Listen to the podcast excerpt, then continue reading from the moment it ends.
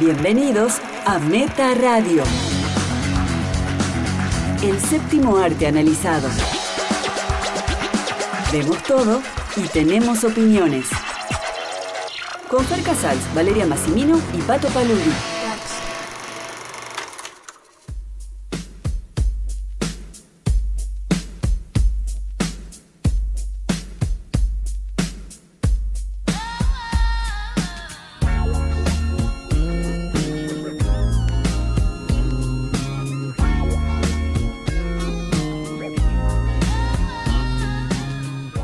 Bienvenidos a un nuevo Meta Radio, un programa de cine y series con opiniones impopulares. Soy Fer Casals junto a Valeria Massimino. y en un rato Pato Paludi. Vale, si te parece, empezamos el programa con todo. Dale, a full. Hicimos muchas cosas. Hay muchas sorpresas en este programa. Él es uno de los directores argentinos más reconocidos. Su última película, El robo del siglo, fue una de las más vistas del 2020. Todas sus películas superan el millón de espectadores como mínimo. Estamos hablando de Ariel Winograd, que nos recomienda algo para ver esta cuarentena.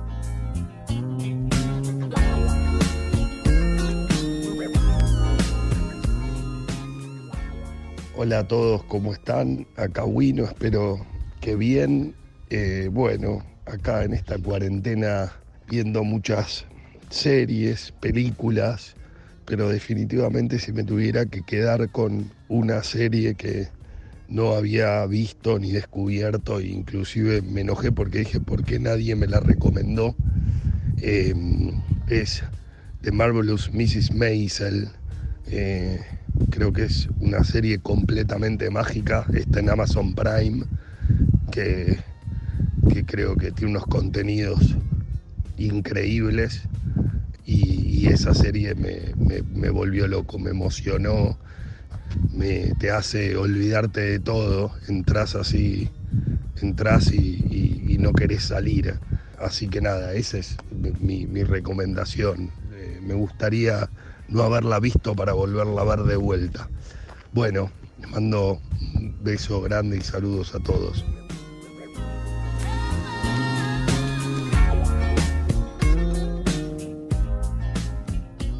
Bueno, amamos The Marvelous Mrs. Maisel, una serie que se supera temporada a temporada. Sí, es maravillosa. Nosotros lo recomendamos en el programa 91. Así que busquen el episodio 91 de Meta Radio, eh, donde hablamos maravillas de la maravillosa serie de Maisel.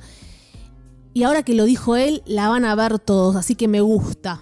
Más allá de todos los Emmys que ganó y sigue nominada ahora en esta nueva entrega de Emmys también nominado todo. A mí me, me- me vuelve loca los, los guiones, la rapidez, las actuaciones. Bueno, ya, ya lo contamos todo en el episodio 91. Estoy con piel de gallina en este momento y esperamos la cuarta temporada de, de la señora Maisel. Es increíble la serie. Eh, la segunda temporada fue mejor que la primera. Y la tercera, que es del año pasado, ¿no? 2019, fue mejor que la segunda. O sea, no- No, no- sí, es, es increíble. Y bueno, Ariel con su interesante filmografía, siempre así popular, muy yankee como lo han definido acá. ¿Cuál querés elegir la mejor película de él para vos, Fer? Tu humilde opinión. A mí me gustó muchísimo en su momento y todavía me sigue gustando Permitidos. Esa da para que se haga como las de Pa- Paolo Genovese. Una en todo el mundo, en, en todos los países. Cualquiera de sus películas son adaptables a cualquier país, a cualquier cultura. Eso es lo, lo que tiene de global el cine de Winograd. Yo me quedo con el robo del siglo. Le mandamos un saludo, muchas gracias por estar en Meta. Vale, tuviste una semana de entrevistas. Habías hablado con ese forense Steve Paxton la semana pasada. En esta cuarentena me puse a hacer entrevistas. En Meta hacemos muchas crónicas, críticas de cine, de teatro. Ahora no hay teatro. Cine, bueno, está todo muy raro y como cine lo hacemos acá por el podcast. Bueno, la nota del forense me encantó, voy a seguir por ese camino. También hablé con una periodista mexicana Elia Baltasar. Sí, que hablamos un poco de todo, esa pasión que tiene por el periodismo y cómo es ser periodista en México. Sí, digamos que es una periodista con 30 años de experiencia. En México cubrió todo, Sí. todo lo que fue el conflicto del ejército zapatista. Sí, va a estar muy interesante. No quiero spoilear la nota que se viene esta semana. Una mujer, una mujer a la cabeza de, de un medio en México aún hoy sigue siendo difícil si hablamos de igualdad, ¿no? También hablé, estoy pensando por eso mucho, con un abogado, para toda la gente que le interesa. Siempre nos preguntan a nosotros que estamos yendo siempre a Estados Unidos, a Nueva York específicamente, que hacemos notas, entrevistas, ya saben lo que hace Meta. Bueno, nos preguntan, y si querés quedarte a trabajar, y si querés ir a estudiar, y si querés quedarte a vivir, es posible. Nos llenan de consultas de todas partes del mundo, no solo de Argentina, toda Latinoamérica, preguntando si es posible quedarse a vivir, a trabajar, cómo puedes hacerlo en Estados Unidos. Entonces yo dije, voy a hacer una nota con un abogado, Federico Vargas, de la firma Vargas Law, que vive en Miami. Y que, se especializa directamente en, en migración, ¿no? Sí, pero él también lo vivió, como él lo vivió, o sea, tiene una experiencia de vida y lo consultan de todas partes también para tener una visa de inversionista, visa artística. Entonces está muy bueno, una nota que está en revistameta.com.ar, donde él nos explica paso a paso. Es una guía sumamente útil y la importancia de contratar una firma, como decía él, para tener paz mental, saber que estás haciendo todo bien. Todo legal. Y hablaste con una cordobesa soprano que triunfa en Estados Unidos. Sí, también Solange Merdinian que de joven, de muy joven con la familia, antes de entrar a la secundaria, eh, se dio la oportunidad de que ella vaya a estudiar a Juilliard. Lo ven en las películas, chicos, ir a Juilliard. Una escuela muy prestigiosa. Bueno, Madonna, todo el mundo en Juilliard, sea para música, danza. Impresionante. Eh, se viene la nota también en Revista Meta.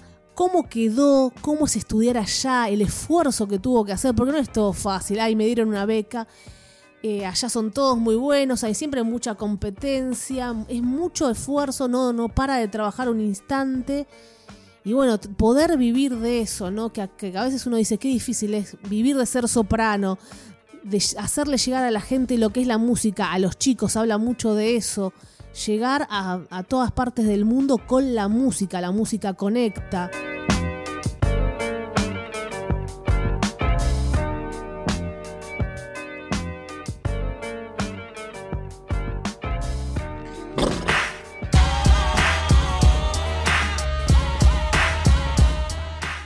Antes que nada, quiero mandarle un meta saludo a Daniel Pérez de Perú. Qué bueno que nos escuchan en Perú, en Lima, en un montón de pueblitos de allí. Y este chico nos sigue desde el origen. No sé cómo, nos, cómo había llegado a meta, cómo nos encontró, que se devora los programas, nos cuenta siempre en el grupo Función Privada por Revista Meta en Facebook. Así que le mandamos un meta saludo que siempre nos dice qué ver, de qué hablar, es un fan. Un saludo para él y para todos los oyentes de Perú.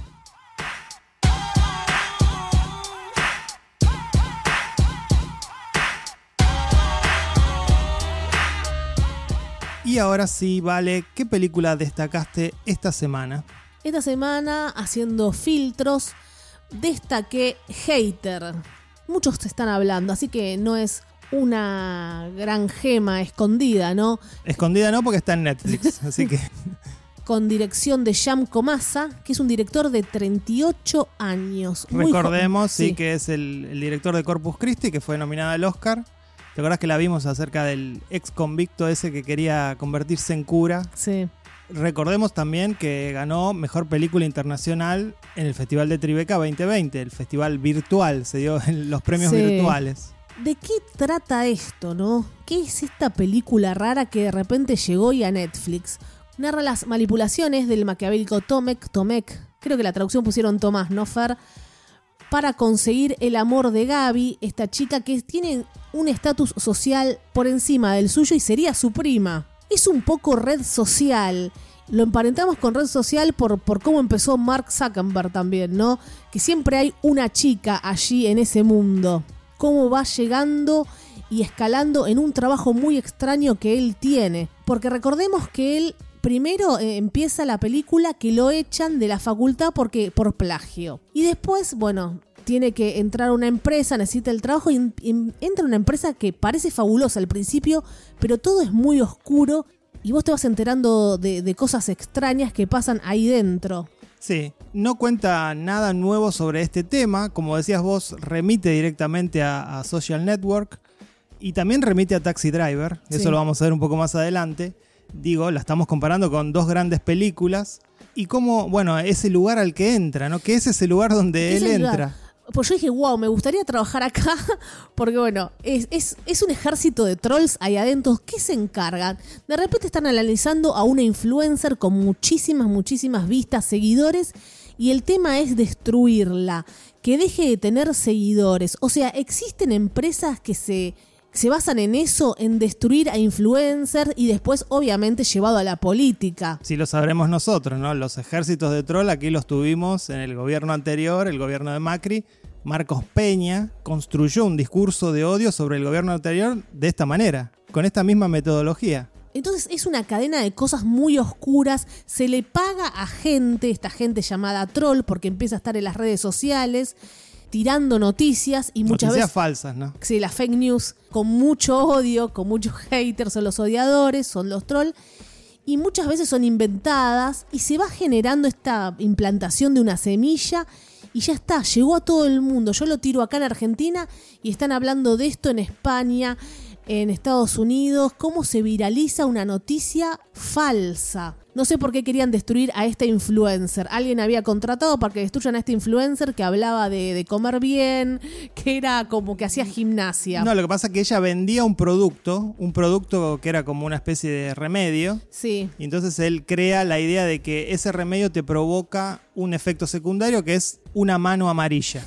sí, bueno, la chica eh, no estaba haciendo nada malo. De la otra parte empiezan a decir, sí, eso hace mal y se genera una, una mentira, una bola de mentira imparable.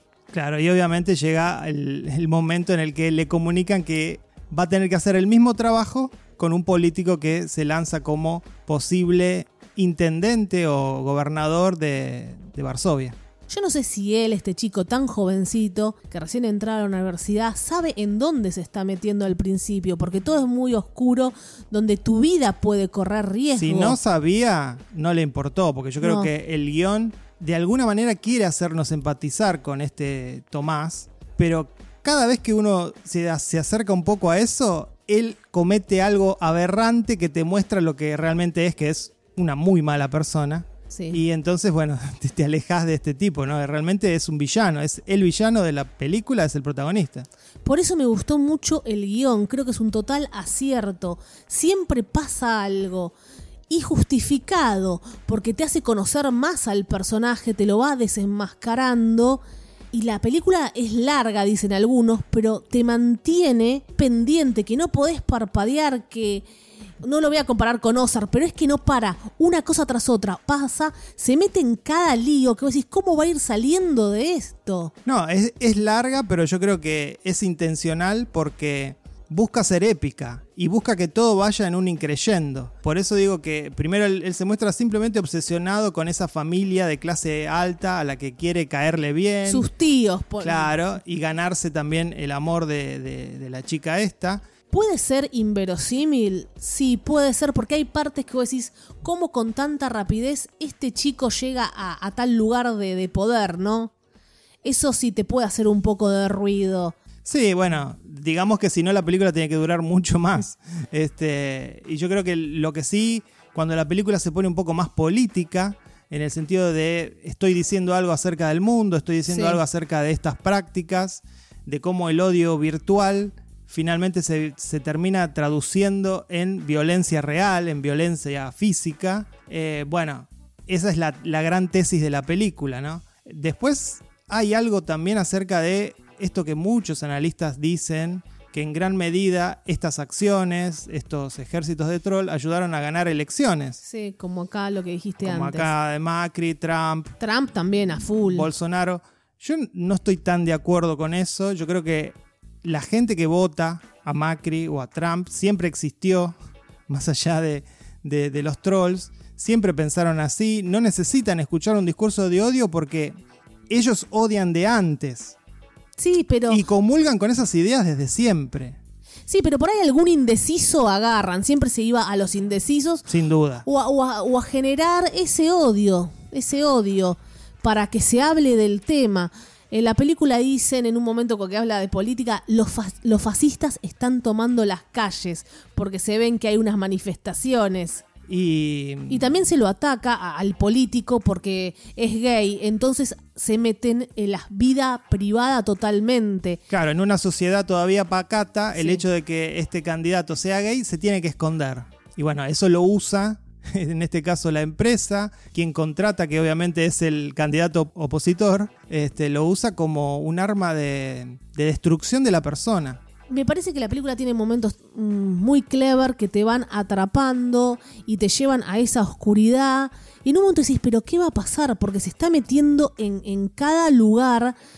Eh, no vamos a contar el final, pero me gustó mucho el final. Un acierto el final también. Este chico, digamos que el único problema que puede tener es que no es muy inteligente emocionalmente, como Mark Zuckerberg cuando No, empezó. a ver, no es que no sea inteligente emocionalmente, es un sociópata. Y bueno, el sociópata tiene problemas de Sí. inteligencia. Y sí, es así. Esto es una van como de la mano. Me parece que está un pasito adelante de tener problemas emocionales. ya es peligroso. Eh, también se habla del arte de la guerra, del libro, y te dicen manipular al enemigo y llevarlo a la desesperación. Él va escuchando por la calle el audiolibro Esa fue la parte que menos me gustó de la película. y porque lo pusieron para que es para nuevas generaciones, Sí, Fer. es demasiado obvio, ¿no? Déjalo. Por esto atrapa a más, a más gente. A mí no me molestó porque el chico que me pongo de pie, que lo nominen al Oscar, a- al actor, Se llama Sí. Maciej Musialowski. Genial.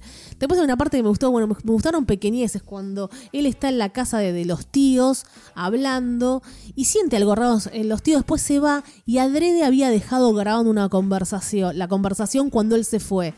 Vos te vas de un lugar de trabajo, de tu familia, ¿qué dirían de vos? O no dicen nada. Siempre se tiene que decir algo del que se levantó y se fue. Si es un poco extraño, entre comillas, siempre van a decir algo. Siempre van a decir algo, eso está hecho. ¿Y sabes quién hacía eso en la vida real, no? Jerry Lewis. Jerry Lewis dejaba una grabadora eh, en una reunión y se iba y luego la, la retiraba este, para ver qué habían dicho de él. Me parece fascinante eso. Y yo pensé, ¿qué dirían en, en- en- cuando yo me levanto me- de mi trabajo? Cuando ¿Vos estás diciendo que vos harías eso? Yo haría lo que dejo el grabador, sí, totalmente. Bueno, porque digo, esa es específicamente una conducta de alguien sociópata. Probablemente sea sociópata. Yo. yo, eh, Porque sabes que hay gente mala y oscura. Bueno, porque Y si sabes que hay gente mala, ya no está. es que yo lo voy a dejar porque están diciendo cosas buenas, porque sé que están diciendo algo malo. Si dicen Y- cosas buenas, te gustaría escucharlas también. No, me, por ahí me sorprendería. lo que te digo es que, ¿sabes lo que puedo llegar a hacer? Yo a fingir mi propia muerte, a ver quién me llora de verdad. Existe la idea de realizar como especie de cumpleaños velorios de personas vivas.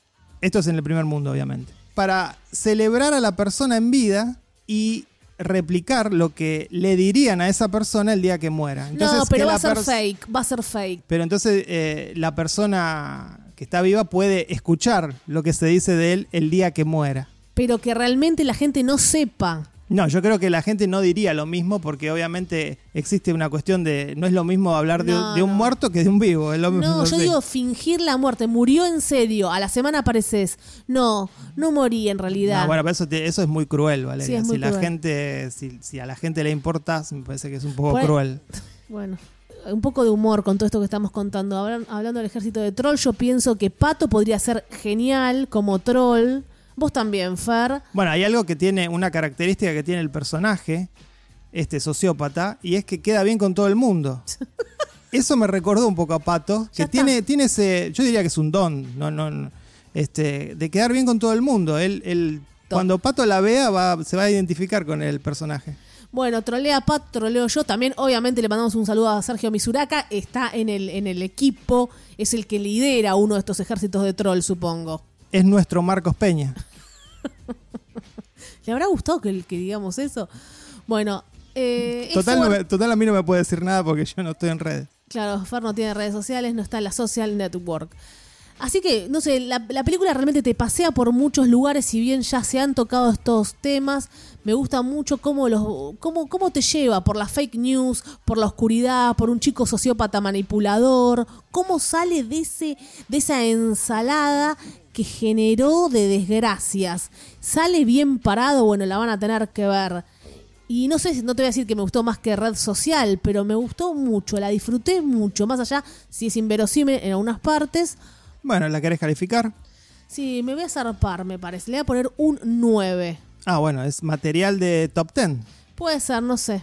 Yo le voy a dar un 7.5 porque, como digo, hace muy bien todo lo que quiere hacer, pero ya lo vimos en otras películas que son mejores, de Social Network, Taxi Driver.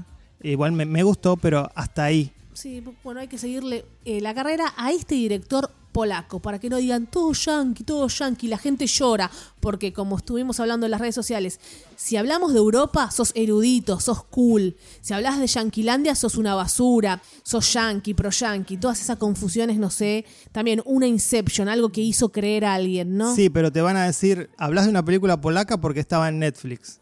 Porque tiene mucho más valor si la encontraste en una web. En una dark web. Sí, y la bajaste, viste, en la peor calidad posible, sin subtítulos. Eso tiene más valor que si lo ves en Netflix.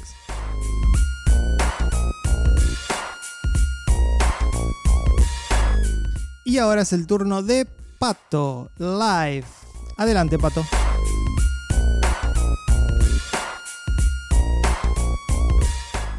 Gracias Vale, gracias Fer, ahí en los estudios. Mi nombre es Pato Paludi, ¿cómo están cinéfiles?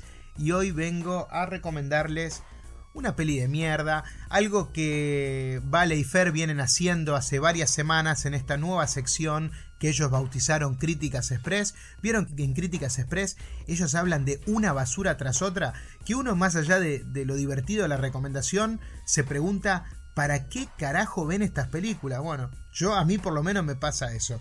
Esta semana yo fui víctima de uno de estos chascos cinematográficos y quise elegir eso para recomendarles. Siempre hablo de películas que me gustan mucho, películas que, que son trascendentales y que elegí verlas por alguna razón en particular. Esto me lo encontré y decidí ver qué era. La película de la que les voy a hablar es Ghost of War. Me llamaba la atención el director que es Eric Brest. ¿Quién es Eric Brest? El mismo que hace años hizo el efecto mariposa. ¿De qué va esta película? Que es una cruza extraña de géneros y creo que eso es lo, más positivo. Es la historia de cinco soldados americanos que tienen una especie de misión.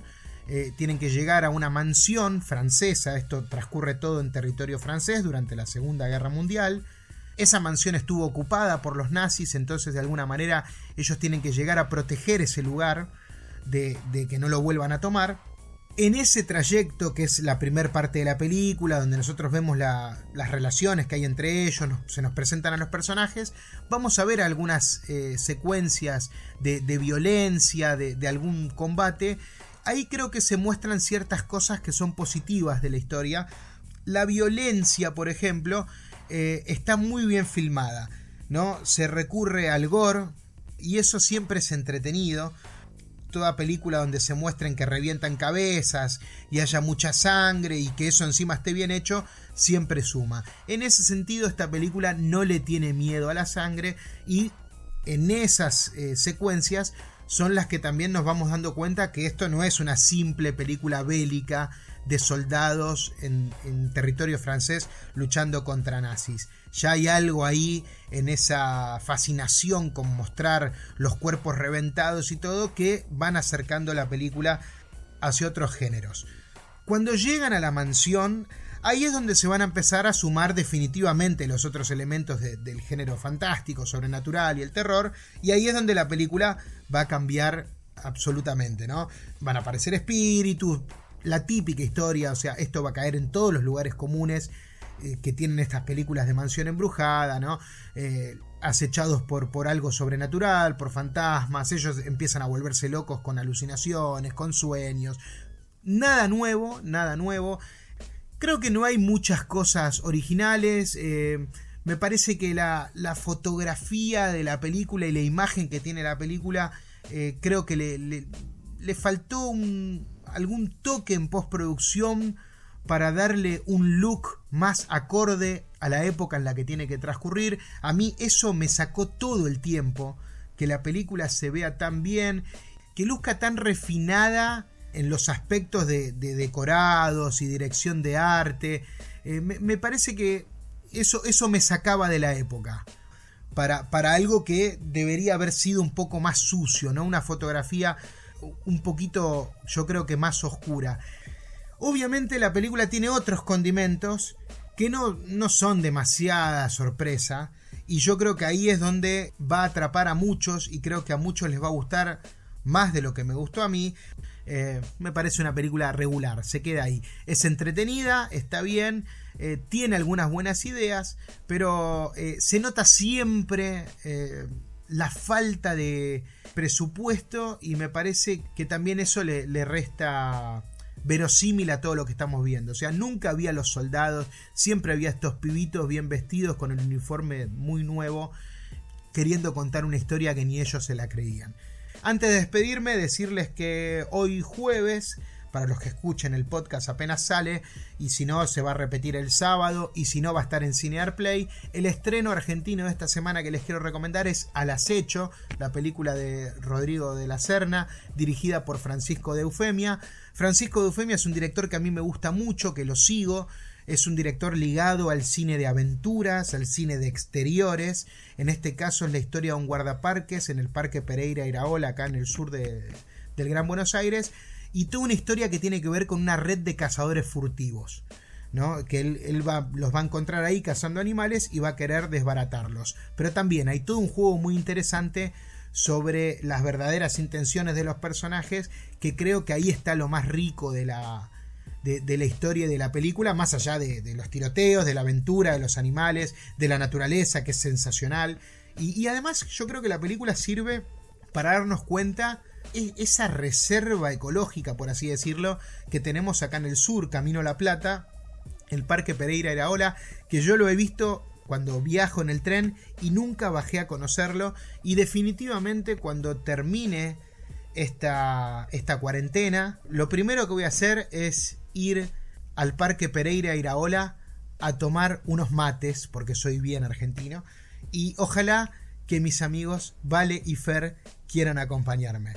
Les devuelvo el micrófono a ellos en los estudios. Les mando un saludo muy afectuoso a todos.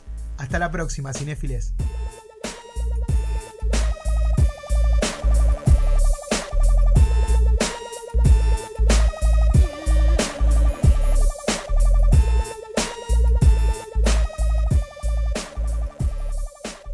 Bueno, parece que Pato extraña mucho pelear en el programa. Sí, se nota. Por eso dice que las películas de las que estuvimos hablando en el programa son mierda.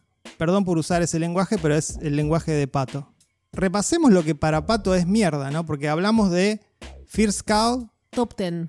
Una de las mejores películas del año para toda la crítica internacional, que además Pato no la vio. No, no sé por qué no la ve. Le pedimos por favor que la vea. Little Joy, una película independiente que tampoco Pato vio. Fury de Francia, ¿te acordás? Sí. A Good Woman is Hard to Find, una película de Bélgica. Sí, pasamos por todos los países, por eso, Pato, no te quedes solamente en Argentina. La Verité de Coreda, tan lejos, tan cerca, la francesa. Ah, no, pero esas medianeras, lloremos, es medianeras. Claro. 7500, película alemana. Greener Grass. Buenísimo, para mi top. Extrañeza total. Bueno, el episodio anterior vimos, eh, hablamos de Lace Crater, Sí, todas, todas buenas. Obviamente hablamos de algunas malas, pero no es lo que predomina. Por ahí Pato pensó que hablamos solamente crítica express de películas argentinas. Palm Springs. Y hasta hablamos de clásicos como 12 hombres en pugna y The Party. Tal vez para él todas esas películas son una mierda. Bueno. Bueno, le pedimos disculpas a los oyentes por toda la mierda de la cual hablamos. Por suerte está Pato para recomendar películas de Argentina, que seguro son buenísimas.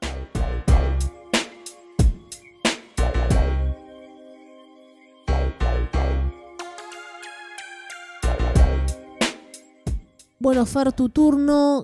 ¿Qué película mala o buena estuviste viendo?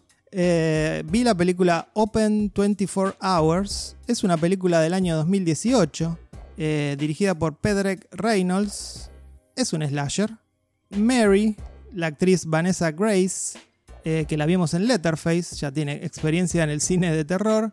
Es una mujer que salió de la cárcel luego de prender fuego a su novio, que era un asesino serial, y la obligaba a ver los asesinatos que cometía. Ella encuentra trabajo en un convenience store y gasolinera y empieza a tener sueños, despierta, en los que su exnovio se le aparece para matarla. Sí. Y aquí es cuando la película toma un tono similar a Nightmare on Elm Street, ¿no? Sí, porque bueno, no, no, no se distingue qué es la realidad, qué es un sueño, qué es la pesadilla. Todo el juega tiempo juega juega, mucho sí. con eso. Yo ya no sabía qué pensar, nunca sabía qué pensar. Inclusive se ven muertes y actos de violencia en ese estado onírico que en la cual está la protagonista, igual que en Pesadilla, ¿no? Eh, y, y hasta se puede marcar el paralelo con el novio que, que está quemado, igual que estaba Freddy Krueger, completamente quemado. Es muy obvio el homenaje barra robo de este slasher. En el episodio anterior hablamos de un slasher que revitalizaba un poco el género. Bueno, esto es lo opuesto. Este es un slasher nostálgico que celebra esa época del cine de terror, que remite Pero directamente. es moderno, es moderno. eh, no sé, yo me, me encantó ver esa fotografía, esa gasolinera. Vi, ¿qué vi? ¿Qué vi de moderno? La historia por ahí de la protagonista que quema vivo al novio, hay un tema de violencia que ella vivía desde antes, no es revenge tampoco, Bueno, en el o escupiré sobre tu tumba. En el caso de Pesadilla estaba la pedofilia. Sí, Acá está la violencia de género. claro. Es más o menos lo mismo. Sí, sí, son temas. Y sí es verdad lo que vos decís, destaco el trabajo del cinematógrafo que se llama David Matthew, porque no se caracterizan los slashers Por eso te por digo. tener una fotografía tan cuidada. Realmente es muy linda en ese aspecto de la película. Porque estamos Y- hablando que muchas veces la gasolinera está de noche. Y vos decís, quiero estar ahí.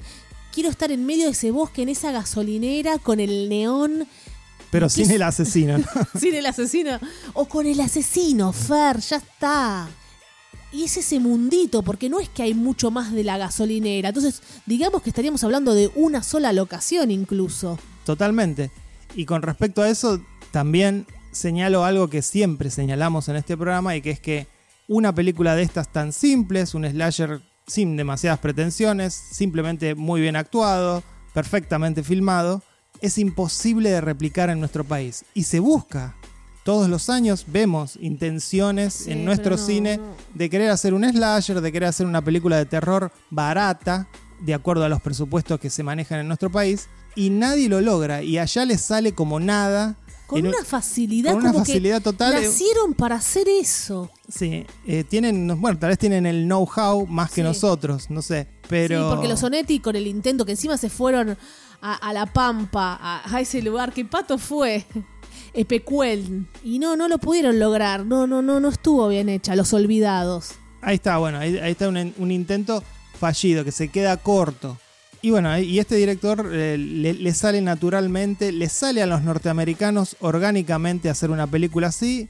El director tiene una nueva película eh, del año pasado que se llama Dark Light. Vamos a ver si la conseguimos para verla también. Y nada, me gustó para pasar el rato y salpicarse con un poco de sangre porque es muy gore. ¿eh? Sí, es muy gore. Yo, hay escenas que no pude ver. Igual me había impresionado más en una película que hablamos hace poco, Fer, que la gente la está viendo y nos ama y nos, y nos agradece por recomendarla. eh, Dogs Don't Wear Pants, cuando le trató de sacar el diente. Sí, Así que- ahora la pueden ver en movie. Bueno, la voy a calificar con un 7. Me gusta cada tanto ver un slasher bien hecho. Y bueno, en este caso es un poco nostálgico, pero se lo perdonamos. Sí, yo le voy a poner un 8. Estoy muy buena hoy.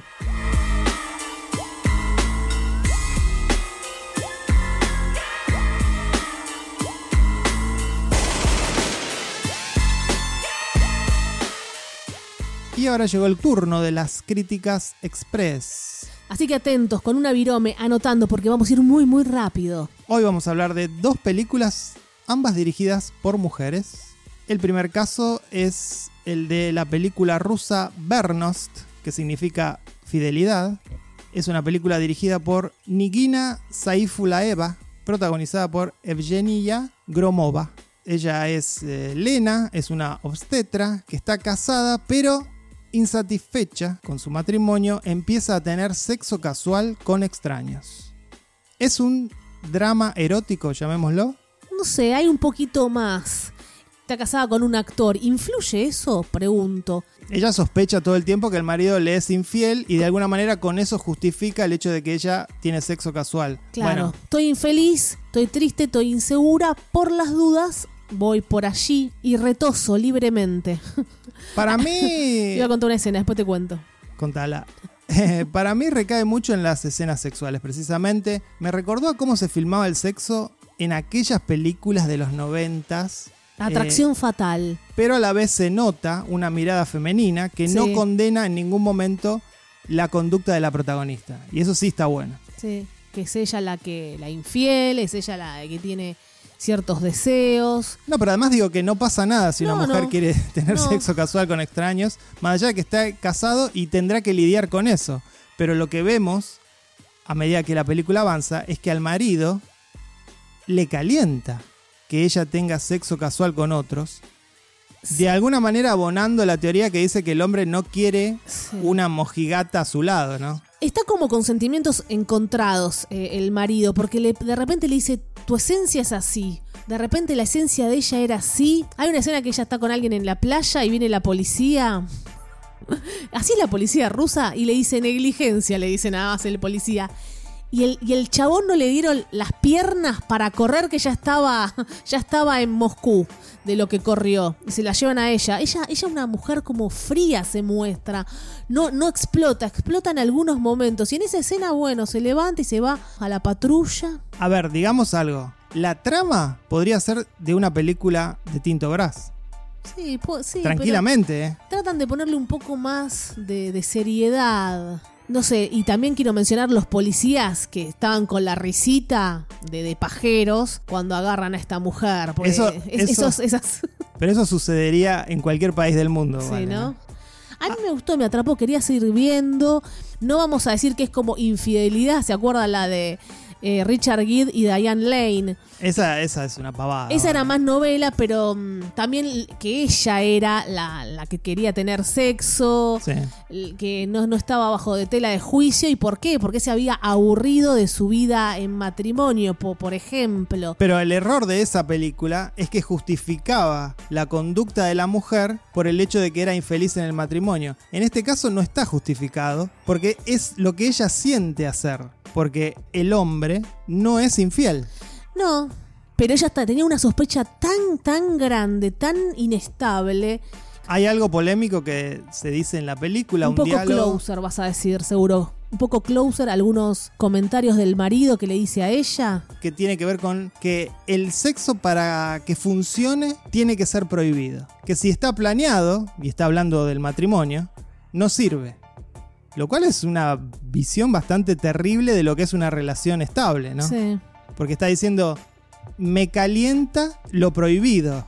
Si algo no está prohibido, es decir, si está legalizado por un matrimonio, ya no calienta. Sí, Está, eh, porque ellos son como distantes, como, como pareja también. Pero él en un momento hay una especie de celos, que por eso te dije lo de Closer. Es un poco Closer que le pregunta, ¿qué hiciste con él? Y ella dice, no, no, no voy a dar detalles, no. Y le pregunta específicamente lo que hizo con el hombre. Porque él quiere saber también, es un poco de morbo, Por, él de saber. celos, de calentura, es todo un combo. Yo creo que él quiere saber porque sí, porque efectivamente le calienta. No sé si está, está como confundido él para mí también. Es, es un actor, es muy loco. Siempre hay que justificar al actor, ¿no? Yo creo que no está confundido, porque de hecho cuando él encuentra una prenda de ella, no vamos a spoilear, pero encuentra una prenda que ella usó con otro Sí, sí, sí. y lejos de indignarse, lo calienta. No sé, Fer, vos sos el, el hombre, parece que, que querés eso. No, no, yo estoy describiendo la película. No sé, después lo- todos los, los- los machos del, del grupo comentarán. No es gran cosa el, el- el guion, la historia, como digo, podría ser de una porno o de una soft porn, pero creo que inicia el debate. Está bueno que inicie el debate. Ya mientras uno habla y la repasa en su cabeza, le sigo sumando puntos, ¿eh? Un dato rarísimo es que la película está hecha con dinero del Ministerio de Cultura ruso. Esta película fue hecha con plata del Estado ruso. Recordemos que, digo, es raro ¿por qué? Porque en Rusia desde el año 2013 la promoción de la homosexualidad está prohibida. Terrible. Obviamente la película, esta película solamente muestra relaciones cisgénero, no hay nada homosexual, pero igualmente es bastante jugada para que un ministerio público eh, le dé plata para hacerla, ¿no? Mirá si ella salía con otra mujer, el marido ya está. No, ahí, La felicidad del marido. primero Primero, el ministerio ruso nunca hubiese dado la plata para una ah, película por ahí así. por eso estuvo condicionado el guion. Le bajaron línea. Le bajaron línea. Que haga lo que quiera, pero con oh, mujer y hombre. Tal vez. Nena más nene. Y el tema de los celos de un hombre, yo creo que en la mayoría de los casos, no vamos a generalizar, pero en la mayoría de los casos es mucho más benevolente si esa infidelidad ocurre con una mujer que con un hombre. Eso se han hecho un montón, un montón de, de- de encuestas. Es mucho más perdonable. Sí, es rarísimo, es rarísimo, es rarísimo. No sé por qué. Claro, porque por ejemplo, no, bueno, eh, se fue con otra. Yo no le podía dar porque yo soy un hombre. No, no, pero no digamos se fue con otra. Digamos, una mujer tuvo una tentación, cayó ante su tentación, pero fue con otra mujer. Está permitido, está todo El bien. hombre lo perdona. Y la mujer dice, sí, mi marido estuvo con otro hombre. Y bueno, tenía que probar, yo también lo perdono. No, no sé, no, no, no, nada que ver, Fer. De, de- de la otra manera funciona distinto. No sé, Ah. decime vos, decime vos, Qué enfermos. decime vos. Se va, vamos a generar una encuesta en Revista Meta. Hoy la, hoy la pongo. Bueno, hoy, la, hoy la pongo. hoy coloco la, la encuesta.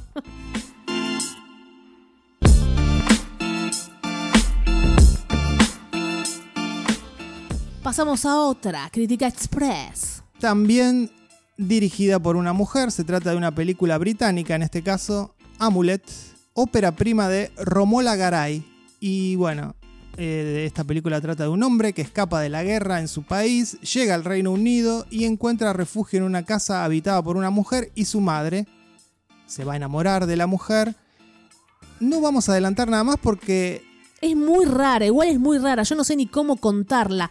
Estamos- estas dos mujeres van a develar algo del pasado de este hombre. Nada más. Hay una monja, es todo muy gótico. Eh, una fotografía interesante también. No, no se sabe en qué momento de, de la historia estamos viviendo. Eso es raro también. Muy misterioso todo. Y lo que uno les va a salir si buscan esta película al, al instante, les va a salir que es una película de terror feminista. Hay un, todo un subtexto durante la primera parte de la película que se vuelve absolutamente obvio en el final de la película y Sí, que tiene que ver con Al esto. final recién. Sí, al final.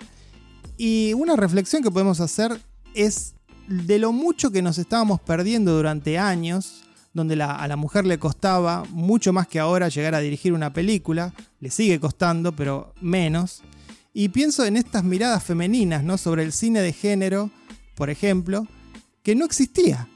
El cine de terror ha sido masculino por décadas y décadas. Entonces ver una película así, con esta mirada, eh, con estas historias que quieren contar las mujeres, me parece fantástico y qué bueno que estamos viviendo esta época donde se puede ver estas películas de géneros con una mirada refrescante, distinta.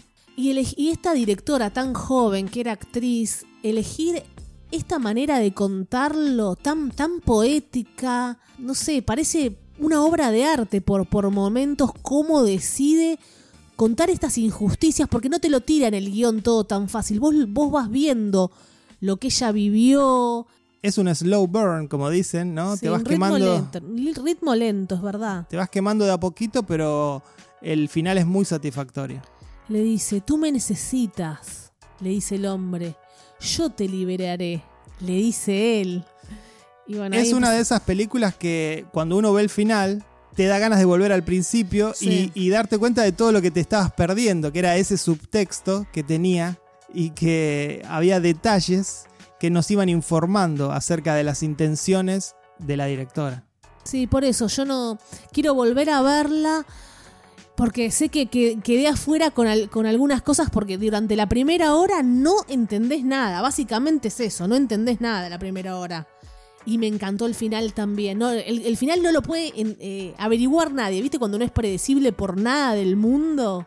Así que también la recomendamos. Así que estamos recomendando buenas cosas en las críticas express, no tan express.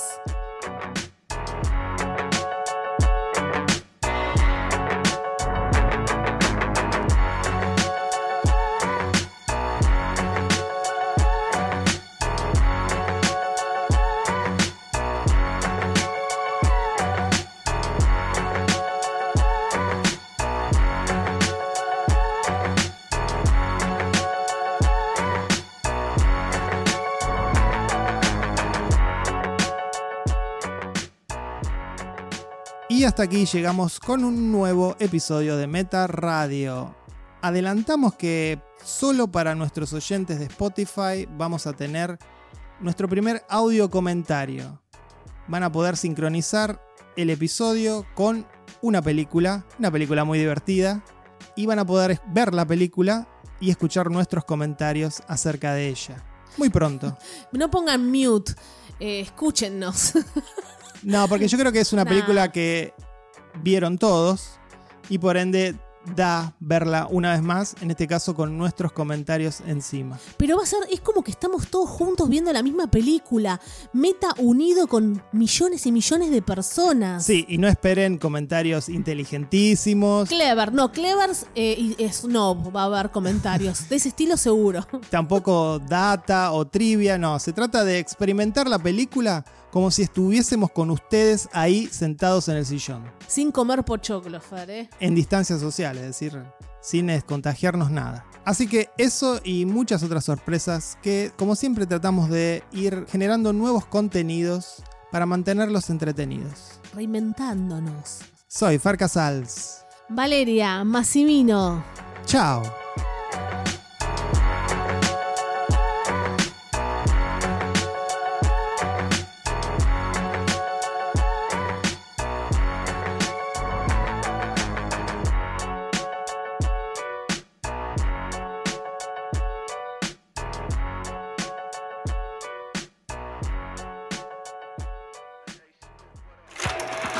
Se cierra el telón. Hasta aquí, Meta Radio. Hasta la vista, baby.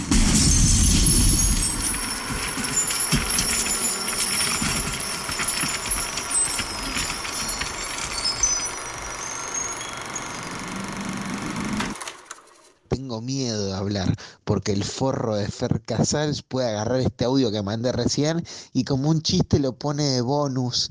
Entonces la gente escucha cuando yo digo que se olviden de que tengo pije que me voy a agarrar y me la voy a convertir en una concha. ¿eh? ¿Vas a poner eso en el próximo meta? Forro, que no puedo mandar un audio ahora que me escrachás en todos lados.